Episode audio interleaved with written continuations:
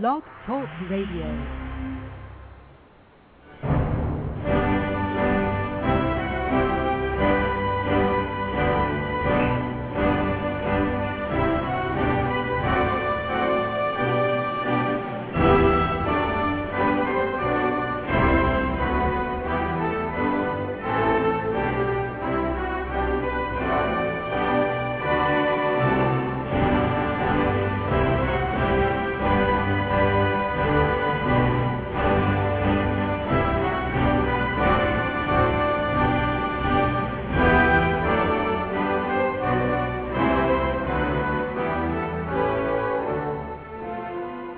Meus amigos. Estamos aqui de volta.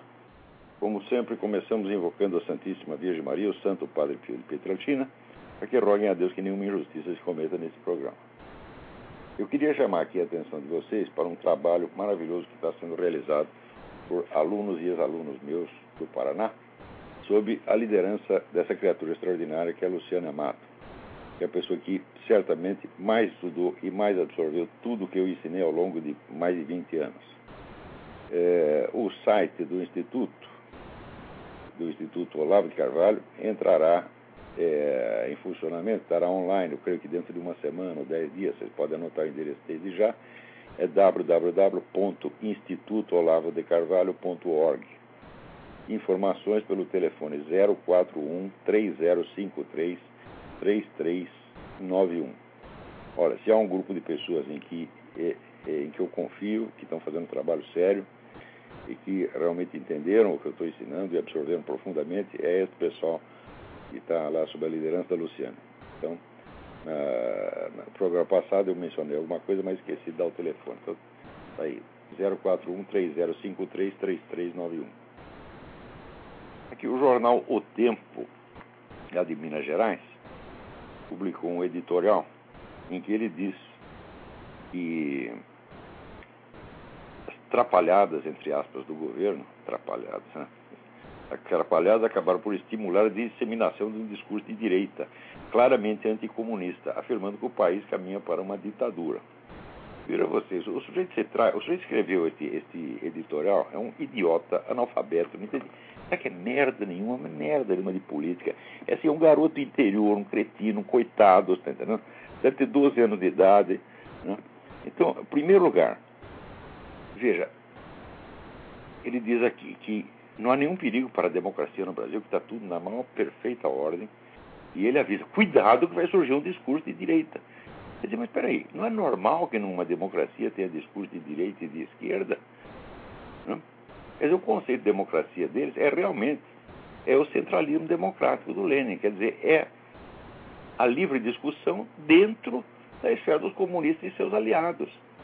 Quer dizer, olha que coisa, está surgindo um discurso anticomunista, que coisa mais horrível, não pode. Eu, olha, no Brasil o que o pessoal está fazendo é o seguinte, é usando a, a, definição de democracia no sentido meramente legal e formal, de modo que se há eleições, pronto, tem democracia. Então, olha, uma das condições fundamentais da democracia é o livre acesso à informação. Isso inexiste completamente no Brasil a mídia brasileira inteira está sob o comando de pessoal que se divide em comunista e social-democrata, comunista e socialista. E o que não interessa a eles não é publicado de jeito nenhum. Sobra aqui um ou outro artiguinho, uma ou outra coluna, como por exemplo essa toda do, do Diário do Comércio, Roberto Fentes, né, Neil Ferreira. O, na, na, Veja tem lá o, o Reinaldo Azevedo, embora a revista esteja obviamente adocicando a imagem da, da Dilma, vender de novo. Olha, brasileiros, vocês vão cair de novo no mesmo, mesmo truque. O truque do PT é o seguinte: o PT tem duas alas. Tem uma ala moderada, entre aspas, e outra radical. Isso chama-se estratégia das tesouras, não lembra? Então, o que, que eles fazem? Manda o pessoal radical na frente fazer um monte de barulho e um monte de exigências assustadoras. E daí, logo vem o pessoal moderado e diz: não, não é assim, nós não vamos fazer isso. E o pessoal então vota o quê? Vota no partido que tem as duas alas. Quer dizer, eles oferecem é, o morde e a sopra. Eles, o país está caindo nesse truque há mais de uma década. Quer dizer, quando vão entender que as duas correntes do PT estão perfeitamente articuladas? É assim, é como, sabe, a, a paulada e a cenoura que você oferece para o burro. Né? Primeiro você olha, nós vamos socializar tudo, vamos estatizar tudo, tomar todas as propriedades, daí vem o outro cara do mesmo partido diz, não, não é bem assim, não vamos fazer nada disso. Esse programa da Dilma, que a Dilma botou todos os itens do chamado Programa Nacional de Direitos Humanos no seu programa eleitoral, daí o pessoal chiou, ah, não, não pode, assim também não pode tomar nossa propriedade, daí ela retirou. Digo, oh, meu Deus do céu! E o pessoal cai nessa, diz, não, a Dilma é moderada. Digo, olha meu saco, vocês não entendem, os radicais de um partido só servem para fazer propaganda, para fazer barulho. Porque quem é que eles querem eleger? O pessoal que está no centro, no topo do partido. E, evidentemente, é o pessoal do Foro de São Paulo, que tem um plano estratégico da mais alta complexidade, que tem que ser aplicado aos pouquinhos, tá certo? de maneira a, vamos dizer, desencorajar ou dissuadir oposições, tá certo? E sempre tendo a seu serviço de todo esse exército de anestesistas, né? inclusive o jornal O Tempo. Olha que jornal O Tempo, vocês são propagandistas do PT, vocês estão fazendo é isso. Então, me diga aqui, quando vocês noticiaram o Foro de São Paulo, me mostre uma vez que vocês noticiaram e deram os documentos de uma reunião do Foro de São Paulo. Em 2001, né, quando o PT assinou um compromisso de solidariedade integral com as Farc, compromisso que está cumprindo até hoje, vocês noticiaram? Não, vocês esconderam. Então, que caso de democracia é essa? Que cinismo é esse? Você precisa entender que jornalista hoje faz parte do aparato, meu Deus do céu. Não existe mais jornalismo no Brasil. Só existe propaganda e desinformação. É só isto. Quer dizer, é uma coisa que está totalmente sob o controle das forças de esquerda. E, então, quando aparece alguém com um discurso um pouco direitista, um pouco anticomunista, pronto, não pode mais. Agora, que caça de democracia é essa? Pela sua, pelo seu conceito de democracia, por exemplo, um Churchill na Inglaterra jamais poderia sequer apresentar candidatura, porque ele vinha com um discurso de direita claramente anticomunista. O Ronald Reagan jamais poderia ser candidato a vereador, porque se aparecesse um sujeito com o discurso do Ronald Reagan chamando a União Soviética de império do mal, para ser candidato a vereador em São Tomé das Letras, imediatamente esse putinho de o tempo, quer dizer, olha aí o discurso de direita surgindo, olha que perigo. Quer dizer, é a democracia com total exclusão de quem fala o que vocês não gostam. Então, eu não, olha, a pessoa que escreve isso, ela não tem consciência de que é desonesta. Quer dizer, é o vigarista visceral, vigarista de nascimento. Então, todos vocês, diretores e redatores de O Tempo, redatores de editorial, evidentemente, na, na redação pode ter pessoa honesta. Os donos desta merda, diretores, vocês estão tudo trabalhando para o PT tá e disfarçando e fingindo que o total controle de informação e to, a total exclusão do discurso desagradável é democracia. Isso aqui é empulhação, é vigarice. É evidente que não dá nem para discutir com um idiota desse, né? Mas ele tem que informar vocês o que está se passando. Porque esse tipo, vamos dizer, de linguagem tranquilizante. Olha aqui, mais para dentro o que o sujeito diz. Não, ele não tem ditadura nenhuma. O que tem é o que aquilo que o jornalista Fernando de Barros Silva chamou de condomínio ou consórcio de poder. A reunião de forças interessadas na atual estrutura de governo. Desse condomínio participam partidos, empresários, sindicalistas funcionários do Estado. O poder está distribuído entre tantos beneficiários que ninguém pode pretender ter hegemonia o condomínio é a maior garantia de que a legalidade não será desrespeitada. Mas esse condomínio é a definição de uma ditadura, meu Deus do céu. Olha aqui, estuda um pouco de história, o moleque analfabeto. Estuda como foi o regime nazista. O regime nazista estava dividido exatamente assim. Tinha o grupinho do Goebbels, tinha o grupinho do Goering, tinha não sei o quê, tinha não sei o quê, não sei o quê, de maneira que ninguém tinha hegemonia. Ninguém. O Hitler personificava o quê? a conjunção desses vários grupos de interesse. E é por isso que ele estava lá em cima. Mas ninguém tinha hegemonia lá dentro. Né? Então, aliás, a mesma coisa pode acontecer em qualquer, em qualquer ditadura. Na nossa ditadura militar, não tinha o grupo dos moderados e o grupo da linha dura e eles tinham que dividir o poder. Quer dizer, a mera divisão do poder entre grupos interessados é democracia. Ora, vai tomar no cu, vai chupar uma piroca, até que você sabe o que é uma, porra. É? Não é possível discutir com essa gente. Agora, esses caras, moleques como este, não interessa a idade, pode ser um moleque de 70 anos, continua sendo moleque, tá certo? Porque analfabetismo é uma coisa que uma vez que você contraiu O analfabetismo não é natural no ser humano, ele é contraído. Você contrai depois, você contrai depois que você aprende a ler. Né? Depois que você aprendeu a primeira letra, você faz um compromisso sagrado de nunca entender merda nenhuma. E você se mantém fiel a isso até o seu último dia. Agora, são pessoas assim que dominam a formação de opinião no Brasil. Isso é uma catástrofe. Eles não sabem o que é uma ditadura, eles acham que é a divisão do poder entre vários grupos interessados, beneficiar, olha, até se traz, beneficiários. Quer dizer, aqueles caras que dividem o dinheiro, dividem o poder. E eles, o filho da puta chama isso de democracia e quer vender isso para vocês. Esse jornal O Tempo tem que ser fechado. Esse jornal é um crime, porra. Olha, eu não entendo. Vamos, olha, tem que fazer uma campanha assim, nunca mais comprar jornal, porra. Nenhum jornal brasileiro, olha, eu estou no último jornal onde a gente tem um pouco de liberdade. No Diário do Comércio, nunca mexi, não cortam os meus artigos, não, não, como é, não me boicotam, estou falando lá o que eu quiser. Tá certo? Então, mas é o último. Agora, olha aqui, mesma coisa aconteceu essa semana com o negócio da, da Ingrid Betancourt, que pediu uma indenização tá certo, de 6,8 milhões de dólares pelo seu sequestro. Só que a indenização não era para ser paga pelas Farc, pelos sequestradores, era pelo governo que a libertou. O que, que tem que fazer com uma prostituta dessa? Tá certo? Mandar tomar no cu? Né? Deve ser, porque do outro lugar já, já deve ter dado tomando. Não, não, duvido que essa mulher ficou se divertindo lá com as Farc. Tá certo? Então, ficou lá não sei quantos anos, mas não estava tão ruim lá não, viu? Ruim está agora, está se queixando contra o governo que a libertou, meu Deus do céu. E dela vem com a explicação, não, mas não foi, não foi ingratidão, foi para dar um exemplo. Olha só que filha da puta. Quer dizer, ela, não é que ela é ingrata com o governo, ela está estimulando a ingratidão geral. Ela quer que não só ela, mas todos os sequestrados processem o governo da Colômbia. Agora, os representantes das Farc estão aí à solta. Tá certo? Então, o pessoal que invadiu lá o Palácio da Justiça são todos anistiados, porque não processa eles. Não processa eles, porque daí vai todo mundo cair de pau nela, né?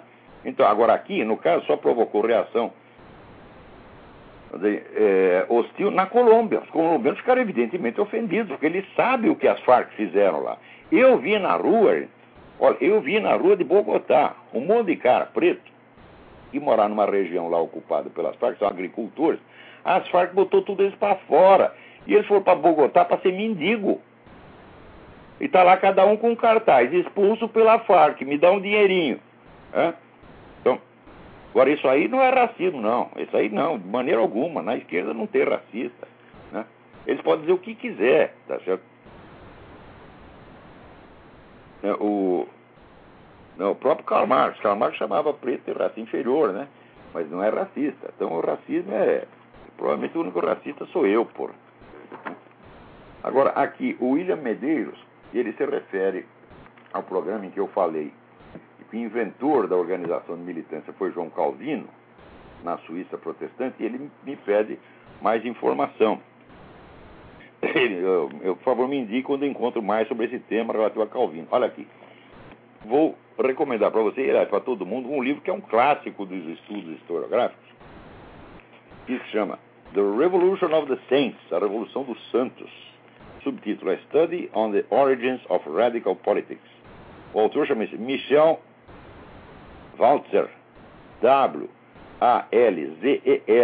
Isso foi publicado pela Harvard University Press em 1965.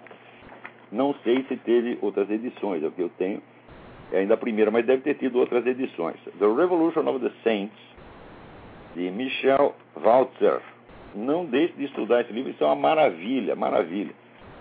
Eu acho que assim, é um livro tão fundamental que sem ele não dá para entender nada do negócio da mentalidade revolucionária. Então, note bem, o programa, o conteúdo da doutrina de Calvino em si mesmo nada tinha revolucionário, mas ele foi o sujeito que pela primeira vez descobriu que a sociedade civil organizada, ele não tinha esse termo, esse termo foi surgido depois com Antônio Gramsci, que a sociedade civil organizada era a grande força política. Então ele criou o que hoje se entende por militância, né? em que a sociedade se dividia em duas, duas camadas. A militância, que mandava em tudo, comandava tudo, e o resto da população que tinha que obedecer. Então ele instaurou lá um, um, um regime totalitário na Suíça. Onde, note bem, veja como ele estava antes, ele antecipou os tempos, fiscalizar a vida particular das pessoas. É? Que é uma coisa que nem na Rússia soviética, na Rússia soviética não se perguntava quem estava comendo quem. É? Mas ali na Suíça do Calvino, e depois hoje em dia, né, nas democracias modernas, todo mundo tem, o governo tem que saber tudo. Quem o sujeito comeu, para quem ele deu, né? Se bebeu, o que, que você comeu, se você está né, tá dando açúcar, comida né, doce para suas, suas crianças, você é um inimigo do povo. Né? Agora, hoje em dia os camaradas nem disfarçam mais o, aqui, o assessor do Obama, o principal assessor do Obama para assuntos de ciência, John Holdren, né, ele fez um apelo público para que os Estados Unidos desistam da sua soberania e cedam ao regime planetário. Note bem, hoje em dia você fala de governo mundial, ainda tem idiota como esses filhos da puta do tempo, tá certo? Que o último livro que leram foi 50 anos atrás, se é que leram algum dia, não sabe nada do que está acontecendo e ainda chama isso de teoria da conspiração. Eu, puta que pariu! Já está tendo apelo público, quer dizer, o cara é um ministro do Obama.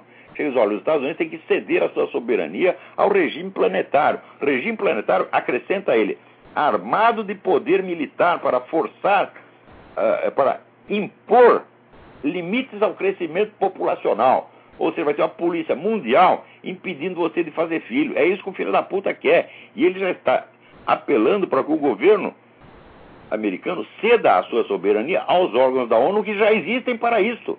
Esses órgãos devem ser armados, segundo ele, deve ter uma força militar de escala mundial para controlar o crescimento da população, que é a obsessão desses, desses filhos das putas.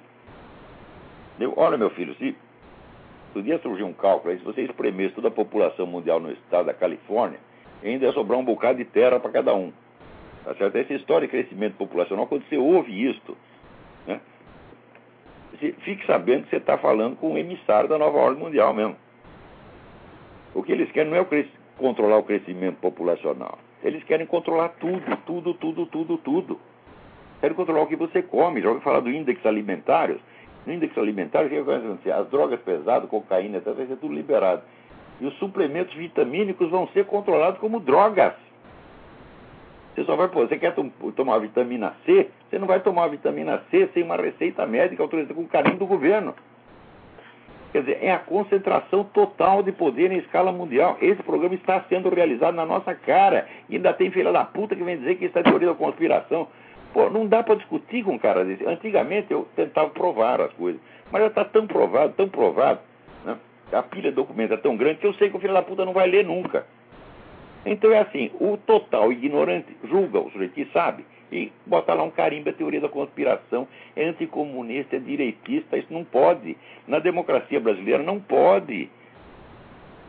Só pode puxar o saco, né? E participar, vamos dizer, do, do consórcio dos beneficiários. Quanto vocês estão levando com isso aqui? Vocês estão nos beneficiários também? Ou vocês estão falando a favor deles só por caridade? Né? O tempo não leva a propaganda do governo, não? Ora, porra. E olha, o brasileiro tem muita paciência com esse tipo de coisa, é muita paciência, muita tolerância demais.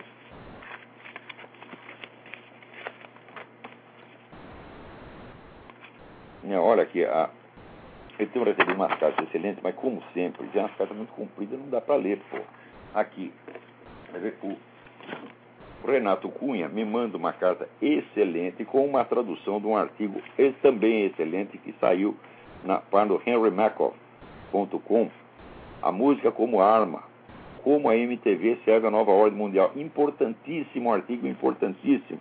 Então, é muito comprido, não dá para ler aqui. Então, o que, que eu vou fazer? Eu vou mandar esse texto para o Mídia Sem Máscara e pedir que eles publiquem. É muito importante. Muito obrigado, Renato Cunha. Também aqui a Sayonara Guimarães me manda um artigo excelente sobre né, esse caso do, do, do, jogador Bruno, do Flamengo, né, que não queria ter o filho, matou a mulher. É simples, é. Vamos, vamos adotar isso aí, em vez de matar a criança, já mata a mãe direto, porque se você matar um bebê, meu filho, não barriga a mãe, depois você vai ter que matar outro e outro e outro, outro. Pra quê? Já dá um tiro na desgraçada que ela nunca mais tem filho, porra. Não é uma solução? É a solução final. Você não quer controlar a população? então, controla na fonte. Em vez de. Sabe aquele negócio português que matar a barata jogando na fitalina uma por uma? Não. Você já mata na fonte, você mata as mães, pronto, acabou os bebês, porra. Né? Olha aqui, o Tiago Venson me informa que a missa tridentina, que outro dia eu anunciei, né, que está tá voltando em algumas igrejas do Brasil, também já está sendo rezada em Brasília. E informações aqui, http dois pontos barra barra missa tridentina em Brasília ponto não tem www, http dois pontos barra barra missa tridentina em Brasília ponto né? por exemplo, isso aí você não vê uma matéria sobre isso. Por quê? Porque missa tridentina, aí direitista, anticomunista, isso não pode, isso tem que ser excluído. Isso é discurso de ódio. Missa tridentina é discurso de ódio. Olha lá, os caras acreditam em nosso Senhor Jesus Cristo, que coisa mais, né? mais horrível, mais escandalosa. Outro dia eu estava lendo, mas olha aqui. Ateísta militante é uma raça ruim mesmo. Outro dia eu estava lendo, né, quando o Thomas, o poeta T.S. Eliot, Thomas Stearns Eliot, se converteu ao catolicismo. Então a amiga dele, Virginia Woolf, escreveu uma carta para os amigos dizendo: Olha, agora ele, ele está morto para nós. Né?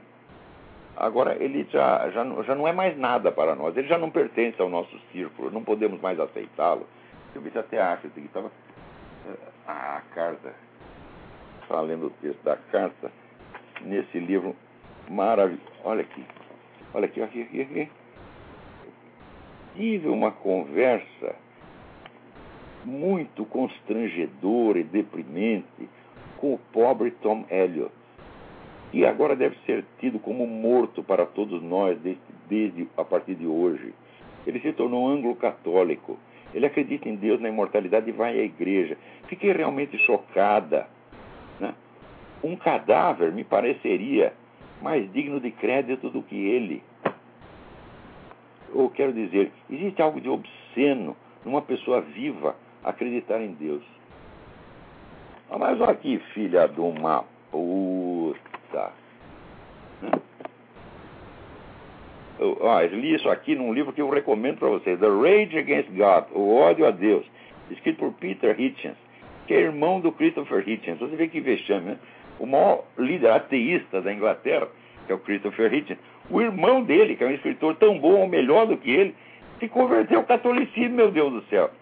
Né? E aqui ele conta a história da sua juventude ateísta, quando ele tinha 17 anos, ele tocou fogo da Bíblia dele, Bíblia que a mãe dele tinha dado para ele, ele, ah, agora estou livre, queimei a Bíblia, agora vou fazer a porra que eu quiser. E queimou a Bíblia e começou imediatamente assim, a bater nas pessoas, comer a mulherada toda, tomar droga, tá entendendo? Puta que pariu, que vida de merda. E ele acha que ele tinha esse mesmo sentimento de superioridade infinita que o Hitchens tem. Né? Porque o Hitchens está escrevendo cada vez mais violência. Mais violência, meu senhor. Eu vou comentar aqui um livro de um escritor colombiano que mora na, na, no México. Ele renunciou voluntariamente à nacionalidade colombiana e se tornou mexicano, mas ele quer ter sucesso na Colômbia, fica publicando os livros dele na Colômbia, Fernando Vallejo, o filho da puta. Né? E escreveu um livro, o livro chama La Puta de Babilônia. Começa, mãe, olha, xingando a Igreja Católica de tudo quanto é nome e atribuindo a ela todos os crimes possíveis e imagináveis. Tá certo? Desde que o mundo é mundo, é uma coisa incrível, incrível. Sabe? Você lê o livro, você ri, não dá para parar, porque o Christopher Hitchens, comparado com o Fernando Vallejo, tá certo? Ele é coroinha. Né? É, é, um negócio incrível. Quer dizer, esse pessoal está ficando cada vez mais violento, cada vez mais bravo. Por quê? Eles não estão conseguindo converter ninguém, porra, só eles mesmos. Né? Quanto mais xinga, né? Olha, eu saiba, no mundo inteiro, o número de católicos está aumentando, o número de protestantes está aumentando. Né?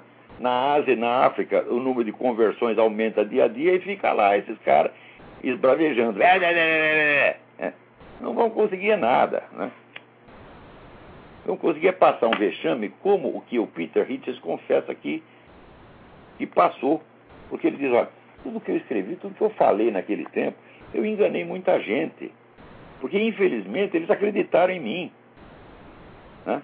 E é claro que depois que você meteu merda na cabeça do outro, daí por diante ele é responsável pelas ações dele. Mas naquele momento, tá? Você mudou o destino do cara, então você é eternamente responsável. Ele diz, olha, não está adianta eu que tentar consertar o que eu fiz. Né? E você espalhar a intriga, e a intriga contra a Igreja Católica é um negócio impressionante, não adianta você desmentir, não adianta. Você pode mentir um por uma coisa se aparece de novo, de novo, de novo, de novo. Né? Tem história de um sujeito que, que vivia fazendo intriga e um dia ele se arrependeu. E daí que ele era judeu, foi falar com o Rabino. Rabino, queria saber o que eu posso fazer para consertar a merda que eu fiz. Daí o Rabino disse, é fácil. Você pega um monte de papel, jornal, picota tudo em pedacinho, põe dentro de um saco. Daí você sobe no prédio mais alto da cidade e joga os pedacinhos de papel ao vento. Daí o cara foi lá e fez isso. Daí voltou o Rabino. E agora, Rabino? Bom, agora tu vai lá e cata os papelzinhos. Você está vendo? A intriga é assim, meu filho. É que nem você jogar um monte de papelzinho no vento. Nunca mais vai dar para você voltar atrás. Né?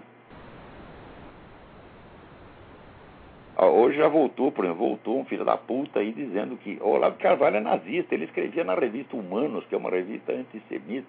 Escrevia na Humanos do caralho, meu filho. Tá certo? Então os caras de uma editora disseram, nós vamos lançar uma revista chamada Humanos, queria lá publicar, reproduzir um capítulo do seu livro Imbecil Coletivo. Pode? Ele pode. Eu deixo todo mundo reproduzir qualquer coisa, porque mais um a mais, um a menos. Pô, eu, lá tô, eu não podia saber como era a revista, porque, porque a revista não existia ainda, eles iam lançar. Então, como é que eu podia ler o conteúdo da revista? Né? E, olha, mesmo que a revista fosse nazista, comunista, pedófila, etc., etc., eu digo, você não alterando o meu texto, pode publicar. Não tem, não tem nenhum problema. Eu sempre deixo todo mundo reproduzir tudo, e você só coloca a fonte, eles colocar. Daí, outro filho da puta foi lá falar, tem um instituto. Olha, já criaram, tem um instituto em Israel que vive fiscalizando negócio de antissemitismo no mundo. E tem um filho da puta qualquer no Brasil, que eu não sei quem é, que vive mandando fofoca minha. Né? Então, hoje me chegou aqui um negócio de 2001 que disse, olha, o Olavo de Carvalho, ele relativizou o Holocausto porque ele disse que também tem que levar em conta os crimes da União Soviética. Eu digo, uai, é desde quando você mencionar um segundo crime é relativizar o primeiro? Isso em primeiro lugar. Segundo lugar, né, a União Soviética foi muito culpada pela ascensão do nazismo. Se não fosse a ajuda soviética, jamais existiria tá a força militar alemã. Sem a ajuda soviética, o Hitler jamais teria passado um demagogo de subúrbio. Mas, com a ajuda que deu para montar uma força militar capaz de aterrorizar a Europa, Daí virou um problema e daí começou o Holocausto. Então, isso quer dizer, ao governo da União Soviética foi culpado pelo Holocausto. É isso que eu estou falando. Então, isso aí agora é relativizar o Holocausto a meu saco. Né? Outra vez também mandaram uma outra fofoca, eu já não me lembro o que, que é. Ah, eu sei. Aqui, o Olavo quer pegar o artigo que o Jânio Cristaldo, ele bosta do Jânio Cristaldo, publicou um artigo antissemita no Mídia Sem Máscara. Olha, eu não fiscalizo o Mídia Sem Máscara. Eu criei o Mídia Sem Máscara, oriento de longe a política geral da coisa, mas não fico fiscalizando artigo por artigo. Então o Jânio Cristaldo, que era um colaborador, escreveu um artigo bom, dois artigos, três artigos. De repente começa ele a jogar merda na Igreja Católica e também começa a jogar merda nos judeus. Daí entrei eu lá na lista dos antissemitas da, do, do, Instituto Rotos, porque eu dirigia um jornal que publicava artigo antissemita do Jânio Cristaldo. Eu escrevi para os caras, olha, eu já expulsei o Jânio Cristal por causa desse artigo. O que mais tu quer que eu faça? Daí o pessoal do Instituto me mandou uma carta pedindo desculpa, falando, não, tá certo, sou pessoa boa, não, tem nada de antissemita. Mas, olha, fofoqueiro é uma merda. E o Brasil tem assim, tem um fofoqueiro em cada esquina, porra. É um negócio incrível. A gente que não tem mais o que fazer mesmo. Agora, Vamos ver o que mais nós temos aqui. Tem tanto material que eu fico atrapalhado.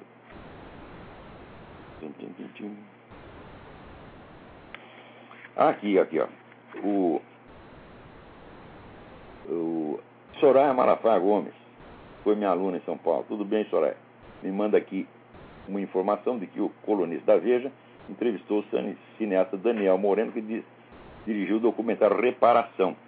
Então, o documentário trata do atentado que ocorreu em 19 de março de 1908 no consulado americano, onde estava passando um cidadão na rua que não era nem americano nem porra nenhuma, chamado Orlando Lovec, e a bomba estourou e ele perdeu uma perna. É? E ficou durante 30 anos esperando que o governo lhe desse uma miséria de uma, de uma, de uma indenização, enquanto os autores do atentado estavam nadando em dinheiro de indenizações. O cara simplesmente fez um documentário sobre isso. Ah, oh, isso é direitismo, isso não pode, isso é anticomunismo. Onde já se viu anticomunismo, meu Deus do céu? Ora, se não pode ser anticomunista, só pode ser duas coisas. Ou você é comunista, ou você é um cagão que fica quieto. Só isso é permitido no Brasil. Então, você pode até ser um não comunista, desde que você fique quietinho no seu canto. Então, é que nem no Irã. No Irã você pode ser católico, você pode ser protestante, você pode ser judeu, desde que você não fale da sua religião para ninguém. Você fica quietinho dentro da sua casa. Então, você é anticomunista ou não comunista? Ah, pode, desde que fique quieto na sua casa. Você não pode publicar uma linha a esse respeito. Você não pode nem contar a história. Quer dizer, eu assisti o trailer do Reparação. Ele não está falando nada contra ninguém, só está mostrando como as coisas aconteceram. Quer dizer, não é um filme direitista, mas isso basta para causar escândalo e terror, pânico na hoste esquerdista. Ou quando eu digo hoste esquerdista, estou falando aqui a redação inteira da Folha, a redação inteira do Estadão, a redação inteira da Veja, com duas ou três exceções, tá certo? a redação do, do Jornal Nacional. Essa putada toda, é elite esquerdista, meu Deus do céu. São eles que estão proibindo informação, são eles que estão bloqueando informação. Esse é o serviço oficial de censura composto por jornalistas. Esse que é a coisa mais engenhosa, perversa e calhorda que eu já vi. Isso não é a autocensura, que o jornal se censura a si mesmo. Não, não é só isso. Tá certo? Porque quando o jornal se censura a si mesmo, cada um se censura diferente do outro, é. Não é isso? Antigamente era assim, autocensura todo mundo faz. Quer dizer, o jornal, conforme os seus interesses, conforme a sua política, às vezes ele veta certas matérias, mas nunca veta por muito tempo, não. Veta um tempinho e depois soltava. Era assim que era normal. Mas agora não, é a mesma censura espalhada por toda parte. Então não é a autocensura dos jornais, é a classe jornalística censurando os jornais, é completamente diferente. Não é a autocensura de um jornal, não, senhor. É um, uma coisa uniforme, nacionalmente uniforme, homogênea. Isso não acontece. A possibilidade disso acontecer por coincidência é de 1 em 8 bilhões. Quer dizer, por que, que as mesmas notícias são vetadas em todos os jornais, em todos os noticiários de TV, em todos os programas de rádio? Ora, meu Deus do céu, isso é militância organizada. E tem os caras que não são militantes, mas são simpatizantes. E tem os outros que são cagão. É por isso que a notícia não sai. É por isso que a, a criação, formação e expansão da mais poderosa organização política que já houve no continente, foi totalmente vetada no Brasil durante 16 anos.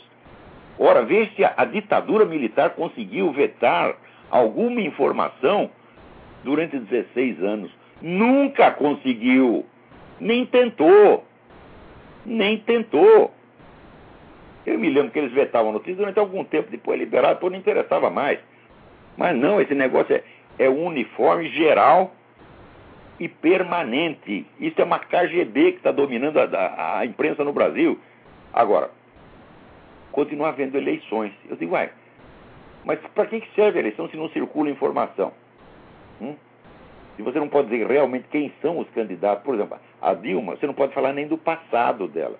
Mas para que precisa falar do passado se a mulher está lá no PT, que é o fundador do Foro de São Paulo?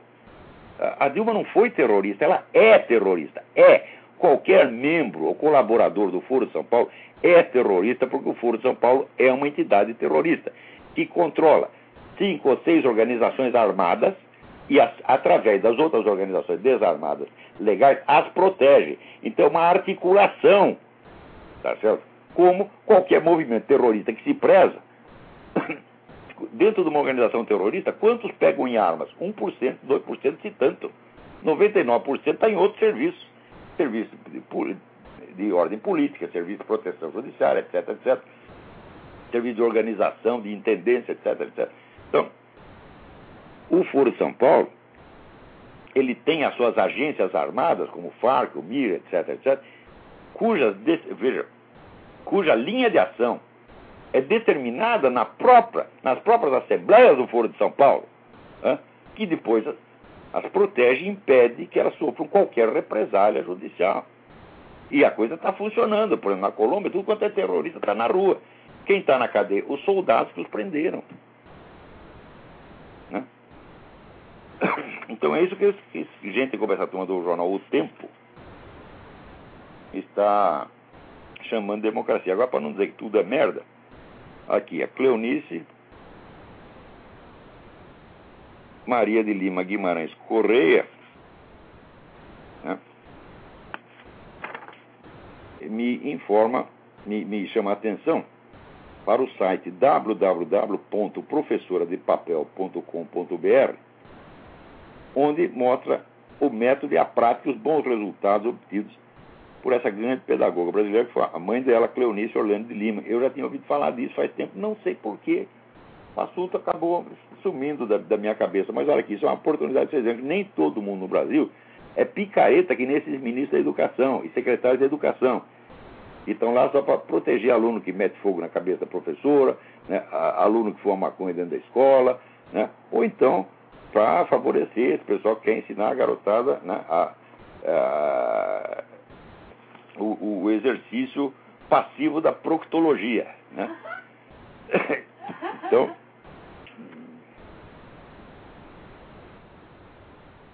ontem eu estava vendo um filme, os sujeitos se queixavam da porra, tá lá na cadeia, tem um monte de bandido, cada um era candidato a ser meu proctologista. então, aí, agora não precisa ir na cadeia, meu filho, você vai na escola, tá lá o professor é seu proctologista. Tem alguém na linha aí, quem é? Boa noite, professor Olavo. É Fabrício noite, de bem? São Paulo. Tudo ótimo, senhor? Tudo bem. Professor Olavo, eu descobri o seu nome, que na verdade ele fica muito escondido. Eu descobri pelo padre Paulo Ricardo, né, escutando ah, os cursos dele. Infelizmente, eu acho que o, ah, o senhor fez tanto inimigo que o senhor ficou oculto e não, não dá nem para achar o senhor. de filosofia que tem dois mil alunos no Brasil. Eu tenho. Professor, eu queria compartilhar o que eu senti. Eu queria compartilhar o que eu senti ouvindo uh, né, o, os seus ensinamentos. É que eu me sentia como se fosse no mito da caverna do Platão. E sabe aquela tendência que eu tenho de voltar para a caverna, para aquele escurinho acolhedor? Porque as Mas, coisas que, o, que o senhor revela é, assustadoras. Você está escurinho para sempre. então lê a Folha de São Paulo todo dia, você vai pro escurinho e nunca mais sai. Nossa, jamais. Pode ler o tempo também, o tempo de Belo Horizonte. E, e, uma coisa que eu ficava meio perdido de saber por onde começar a estudar filosofia. E aí agora eu comecei a entender que não fugir dos clássicos. Essa é a primeira coisa. Não? Mas olha, eu é inventei o seminário de filosofia para responder essa questão. Quer dizer, se eu conhecesse algum bom método de introdução à filosofia, eu recomendaria, mas eu, atualmente não conheço nenhum. Então eu inventei um. E está funcionando. Eu, eu, comecei a dar uma lida naquele livro da Marilena Chauí. mas eu vi que ela começa, ela começa a fazer umas, umas metáforas muito para criancinha. Mas é, é mas é para criancinha mesmo. Não, não, não é, pra, é só para essas criancinhas da escola gay. Tá bom, professor. Eu só queria intervir e, e partilhar o que, que eu senti aí ouvindo o, o senhor. Então, muito, muito obrigado, muito obrigado. pela sua atenção. Fica com Deus. Tchau, tchau. Você também. Tá aqui, ó, a, carta da, da Cleonice Maria Guimarães Correia. É, é, gostaria que o nosso respeitado professor filósofo olhasse o site www.professordepapel.com.br que trata do método professor de papel, escrito por uma professora que desenvolveu o método de alfabetização dentro de sala de aula, o qual está em prática há 20 anos e é utilizado por professores e pais de alunos no Brasil e por brasileiros que desejam alfabetizar os filhos em português e residem no Japão, Portugal, Estados Unidos e África. O método é totalmente independente, não tem editor, não tem distribuidor e as próprias professoras vão aderindo sem publicidade por causa dos excelentes resultados. Olha, educação é isso, educação é resultado. Né? Ó, quer ver? Agora tá o meu, meu ex-aluno Guilherme Mota, está lá brilhando no IFIX, apresentou a tese completamente inédita sobre Platão. O pessoal tem tudo que baixar a cabeça desse você tem razão. Por quê? Porque o Guilherme sabe alguma coisa e eles não sabem merda nenhuma. Então, aqui, alguém me manda uma carta, o que o, o Leonardo Pratas. Qual a sua opinião acerca dos integralistas no Brasil? Olha, eu acho o seguinte. É, eu sempre tenho muito respeito pelo Plínio Salgado, embora não leve muito a sério a teoria política dele. Porque, no fim das contas, ele é um cara favorável à centralização, a um, um Estado que vai dominar tudo e tal. Isso não, não realmente está tá, tá furado. Mesmo que baseie isso em argumentos tirados da doutrina social da igreja, tá certo? a doutrina social da igreja coloca princípios gerais, tá certo? mas quando a execução desses princípios gerais passa pela centralização da autoridade, sempre dá bode e acaba se comprometendo com a mentalidade revolucionária. Mas eu não posso negar que o Plínio, Plínio Salgado foi um, um homem de dizer, a grande nobreza de caráter, inclusive era um dos primeiros protestos no mundo contra a perseguição judeu na Alemanha, partiu dele. É uma coisa que ninguém sabe, mas que todo mundo no Brasil tinha que saber. Né? Eu não sei se essa carta do Plínio ao Führer se encontra na, na, na, internet, mas deveria estar. Porque foi logo, eu creio que a carta é de 36, 37, logo que começou o negócio. Você vê, em 39 ainda tinha judeus saindo da Alemanha, correndo e vindo para cá para tentar contar para as pessoas o que estava acontecendo. E a putada aqui não acreditava, porra. Né? E, mas o Plínio Salgado, então, foi esse, esse, esse pioneiro né? Daí ele pergunta: o senhor tem conhecimento da existência de um grupo político, talvez, intitulado Resistência Nacionalista? É, já ouvi falar, mas não, não acompanho as atividades deles, não estou não tô muito bem informado. Agora, muito bem. Na parte anticomunista, eu apoio tudo isso.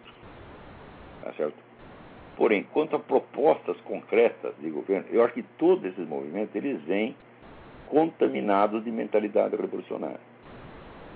Eu li muitos livros, por exemplo, que eram da direita católica francesa dos anos 20 e 30.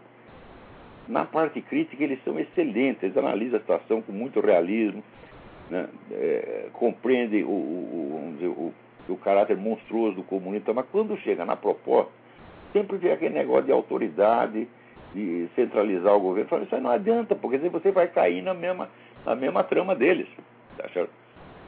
Note bem, eu acho, cá entre nós, que enquanto o mundo estiver infectado com o movimento revolucionário, qualquer proposta de governo só serve para eleger candidato, mas não vai mudar nada, não vai fazer nada de bom. Nós não temos que ter uma proposta positiva. Tá Olha, se o sujeito, vamos supor, você tem um amigo, o sujeito está lá na cama com AIDS, câncer, eh, tuberculose e bicho de pé. Além do mais, ele está louco. Tá? E totalmente sem dinheiro. E você chega lá Vamos dizer, ah, vou oferecer uma proposta positiva para você. Isso não é uma brincadeira? Hã? Você tem que primeiro defender o sujeito contra um perigo iminente, porra. Proposta positiva é depois, né? Quer dizer, a sua casa está infestada, cercada de ladrão, todo mundo armado, com o revólver na sua cabeça, e vai oferecer uma proposta positiva? Não, você tem que eliminar o mal iminente. Primeiro, o grande mal do mundo chama-se movimento revolucionário. O movimento revolucionário matou desde, desde que ele começou no século XVIII até hoje 300 milhões de pessoas. Né? É, é como se fosse a população inteira dos Estados Unidos. Né? O dobro da população brasileira. Tá Criou a miséria como nunca se viu no mundo. Em parte alguma se viu assim, 30 milhões de pessoas morrendo de fome em 10 anos, como aconteceu na China, no chamado grande salto para frente, que foi a coletivização da agricultura. Essas coisas só acontecem em regime comunista e socialista, meu Deus do céu. Então, matam gente pra caralho, criam uma miséria e não param de falar mal de todo mundo, criar intriga, envenenar a cabeça dos outros e posar de santinho. Enquanto essa coisa não parar, nenhuma proposta política positiva servirá para nada. Eu entendo que proposta política positiva, primeiro, é sempre de curto prazo. Uma coisa que você pode executar é que as pessoas podem ver o resultado.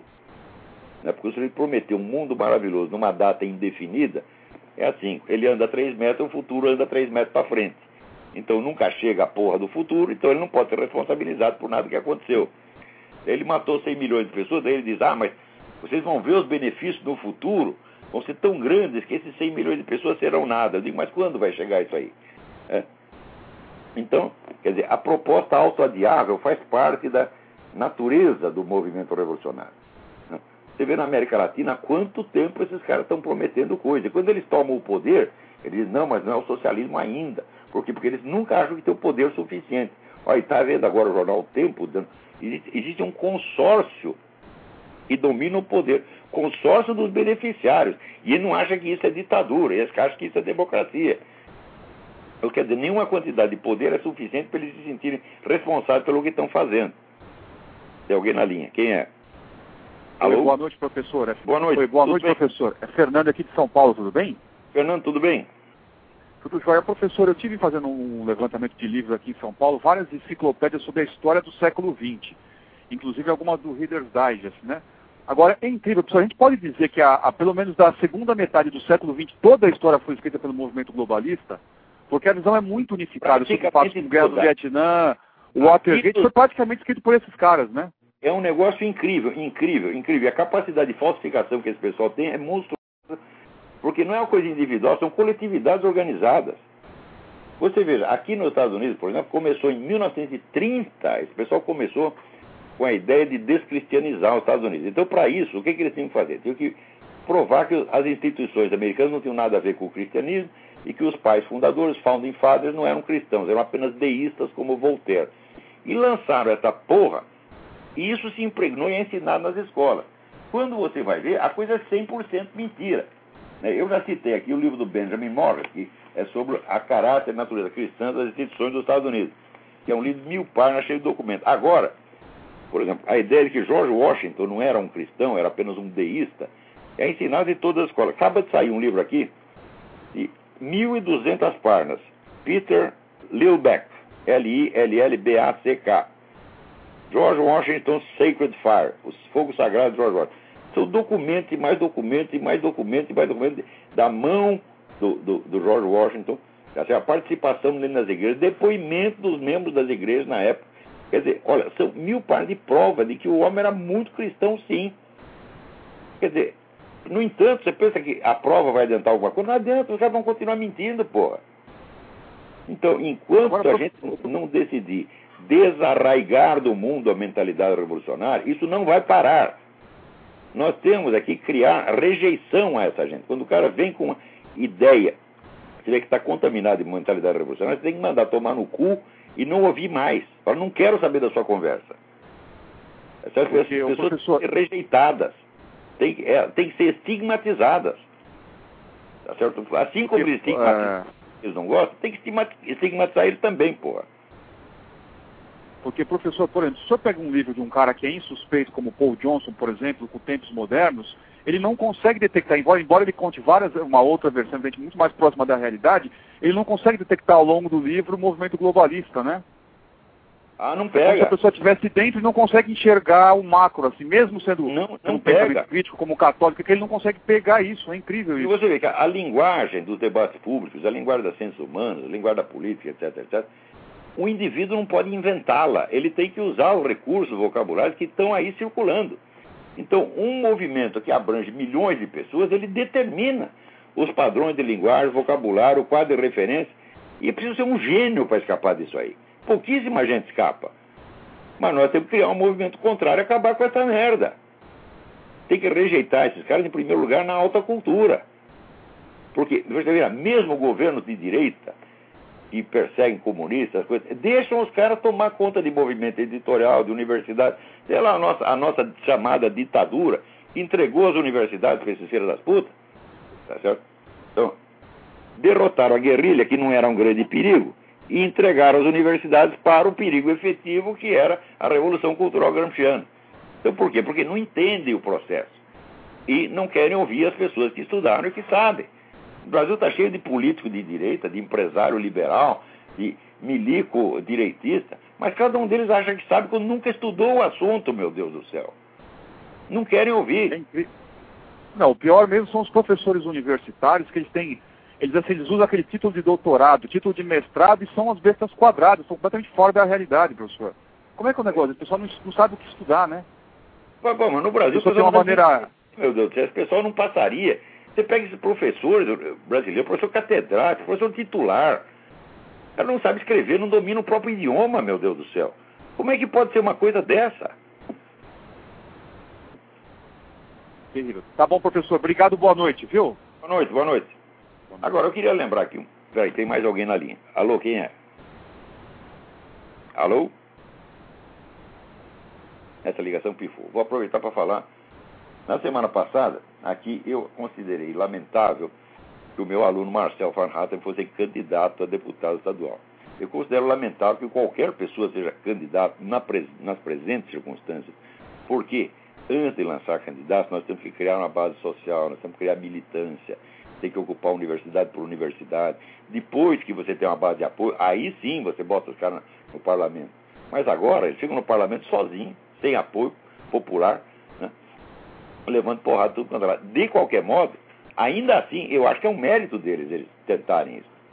Tá certo? Então tem dois ex-alunos meus que estão aí. Um é o, é Marcel Van Hatten, é candidato a deputado estadual no Rio Grande do Sul, e outro é o Ricardo Salles, candidato a deputado estadual em São Paulo. Então, eu, se eu tivesse aí, votaria neles, sem sombra de dúvida. Tem, tem todo o meu apoio. Eu não sou contra a candidatura deles. Não, eu sou contra antecipar a política eleitoral à formação de militância.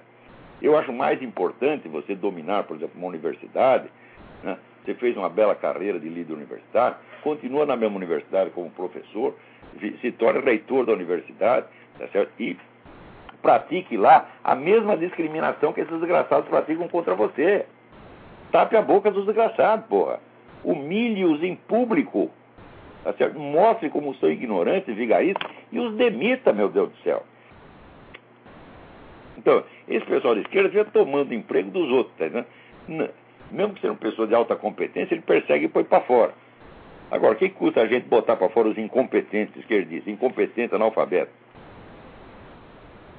Né? Agora aqui. Peraí, tem alguém na linha. Alô? E também.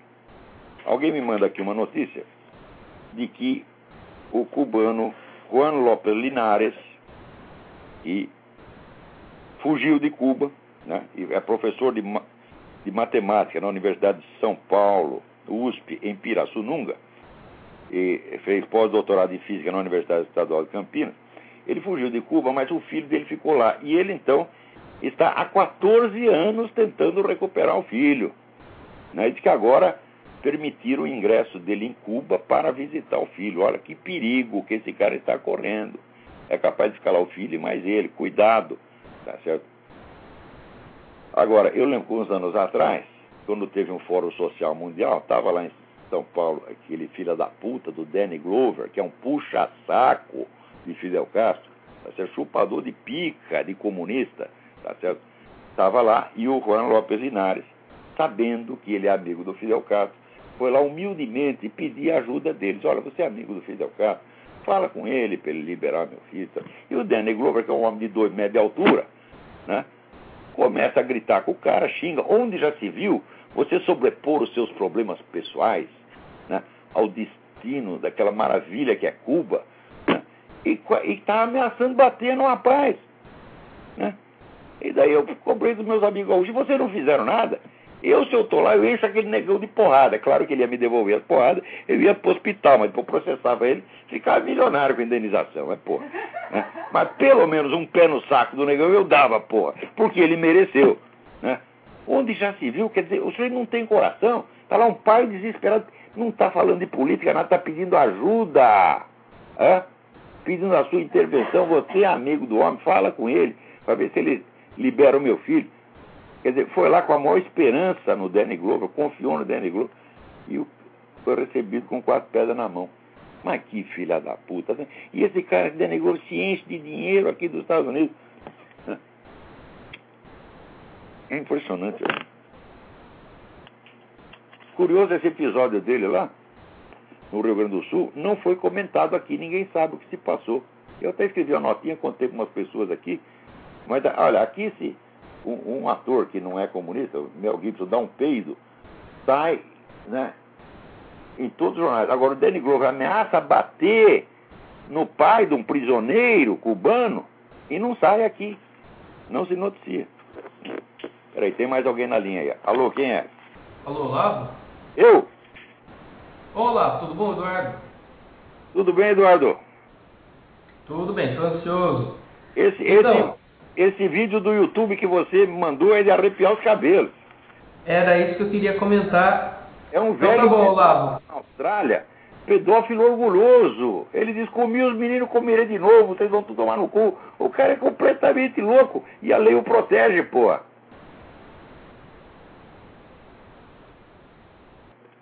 Então, olha, tá lá, esqueci. Olha, o nome do cara é Jeffrey Leonard. Jeffrey é G-E-O-F-R-E-Y. Leon, Leonard, é, escreve-se Leonard. Vamos lá, jo, Jeffrey Leonard. O cara é completamente biruta. Então, o que ele faz? Ele fica circulando na frente da casa das suas vítimas para provocar. Então, as vítimas, o que, que ele faz? Elas têm que mudar de rua, mudar de estado Quer dizer, o cara foi condenado lá, ficou uns seis meses na cadeia, mas eles são condenados à prisão perpétua. Eles não podem sair de casa, né? Então tem que mudar de cidade. E a lei protege o cara.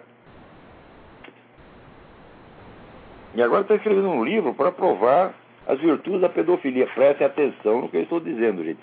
Antes de 10 ou 15 anos, a pedofilia será legalizada e quem se opuser a ela será criminalizado. Chega lá, você quer comer o seu filhinho de 5 anos, você não deixa, ele dá a queixa, você vai para a cadeia. Presta atenção, anote aí o que eu estou dizendo, porque eu sei como começa esse, começa esse tipo de movimento. Se vocês procurarem no YouTube, eu estive pesquisando, tem centenas, centenas de vídeos pró-pedófilo, mas centenas. Né? Assim, primeiro tentando é, não advoga a pedofilia abertamente, mas vai tentando dessensibilizar as pessoas. Então, dessensibilização é o primeiro passo. Você acostumava, não, isso é um fenômeno natural, existe desde que o mundo é mundo. Né? O segundo passo é embelezar. Né? Então, fizeram aí um, um, um, filme que é de um sujeito que ele, durante a guerra, acho que é um menino, ele era um menino na Holanda, ele devia ter uns 12 anos, se apaixonou por um soldado canadense, um homem adulto, né? E naturalmente deu pro cara, né? E depois o camarada naturalmente o abandonou, virou as costas, foi embora, né? Você acha que pedó, pedófilo tem verdadeiro amor pela criança? É nada, é que é rabar o moleque e o moleque se dane, né? Foi exatamente o que aconteceu, que o soldado comeu o cara e foi embora. E o cara, rapaz, ele tá até hoje. Ai, meu soldado, ele, ele não telefona, ele não uma coisa assim, rapaz, puta que pariu, né? Ele devia ficar com raiva do cara, né? Mas não, ele está lá apaixonado até hoje. Agora deve ser um velhinho de 70 anos? Com nostalgia do adulto que eu comeu quando ele tinha 12. Né? Olha que coisa mais. Ele não tem culpa, coitado, né? Mas está lá embelezando, né? O soldado que foi, o soldado foi muito mal com ele, porque ele se aproveitou e depois deu no pé. Né? Quer dizer, nem depois que o cara fez 18 anos, mas fez 18 anos agora não interessa mais, agora é homem que quer mais, né? Quem, quem tá na linha aí? Alô, professor? Alô? Fabrício, de Belo Horizonte, mais um Fabrício. De Belo Fabrício, Horizonte, aluno, senhor, no, tudo jóia? Professor, é, vendo o senhor falar aí, tem um pouco a ver. Um dia desses, desses dias de masoquismo que a gente tem, eu estava assistindo um jornal da TV Bobo e falando que está um projeto aqui no Brasil para filhos de, de pais separados, divorciados, o, o, o, menino vai passar por um teste psicológico e se um dos pais ofender né, é, mutuamente, o menino vai ficar com o Estado, em poder do Estado. Você vê que, ah, como é que a gente está querendo até dos filhos. Né? É. E ao mesmo tempo, logo em seguida, diz que tem um outro projeto também para facilitar o divórcio. no mesmo instante, então, para que casar? Não precisa mais é, é, divorciar. Olha, aqui nos Estados Unidos, 50% dos casamentos terminam em divórcio. Pois é. Então, pois é. que veio o sex lib, né? Não, mas o sex lib vai. É, veja que coisa, veja que coisa. O Wilhelm Reich, que era profeta aí desses comunistas idiotas, ele dizia hum. que existia homossexualismo por causa da repressão sexual. Tirasse a repressão sexual, o homossexualismo desaparecia. E todo mundo acreditou. Veja você, porque liberou, todo mundo começou a dar, que deu uns doidos, porra. Né? Pois é. E nós vamos entregar. E o, o, Estado agora, como o senhor disse, vai, o Estado vai querer cuidar das crianças agora. O Estado, até as, as crianças, nós vamos ter chance de criar as nossas crianças. Não tem nenhum funcionário público pedófilo, né? Pedófilo é, até é empresa privada. Né? Exato. Sem mais guarda de polícia, caso, pedófilo. Guarda da FEBEM não tem nenhum pedófilo. Ora, meu Deus do céu, vai entregar as crianças na mão do lobo, na toca do lobo, pô. Exato. Pois é, e não precisa nem ter caso assim de pedofilia, é só se, se o pai, vamos dizer, o pai divorciado falou mal da mãe, ou a mãe falar mal do, do pai, aí isso, eles dizem que vai ser muito, é um choque psicológico muito grande para a criança, então a criança vai passar por um, por um check-up de, um, de um, psicólogo do Estado e ele vai ah, é decidir é que então, se tá, tá apto a ficar com... Pois é. Eu fico falando palavrão aqui dentro é. de casa, porra, né? A minha mulher demora para trazer o c... falo, que merda, tá? Né? Pronto, eles estão traumatizados. Puta que é pariu. Né? Professor, eu vou desligar. Fique com Deus. Um abraço, senhor aí. Tudo okay. bom, boa sorte aí. Tá ótimo.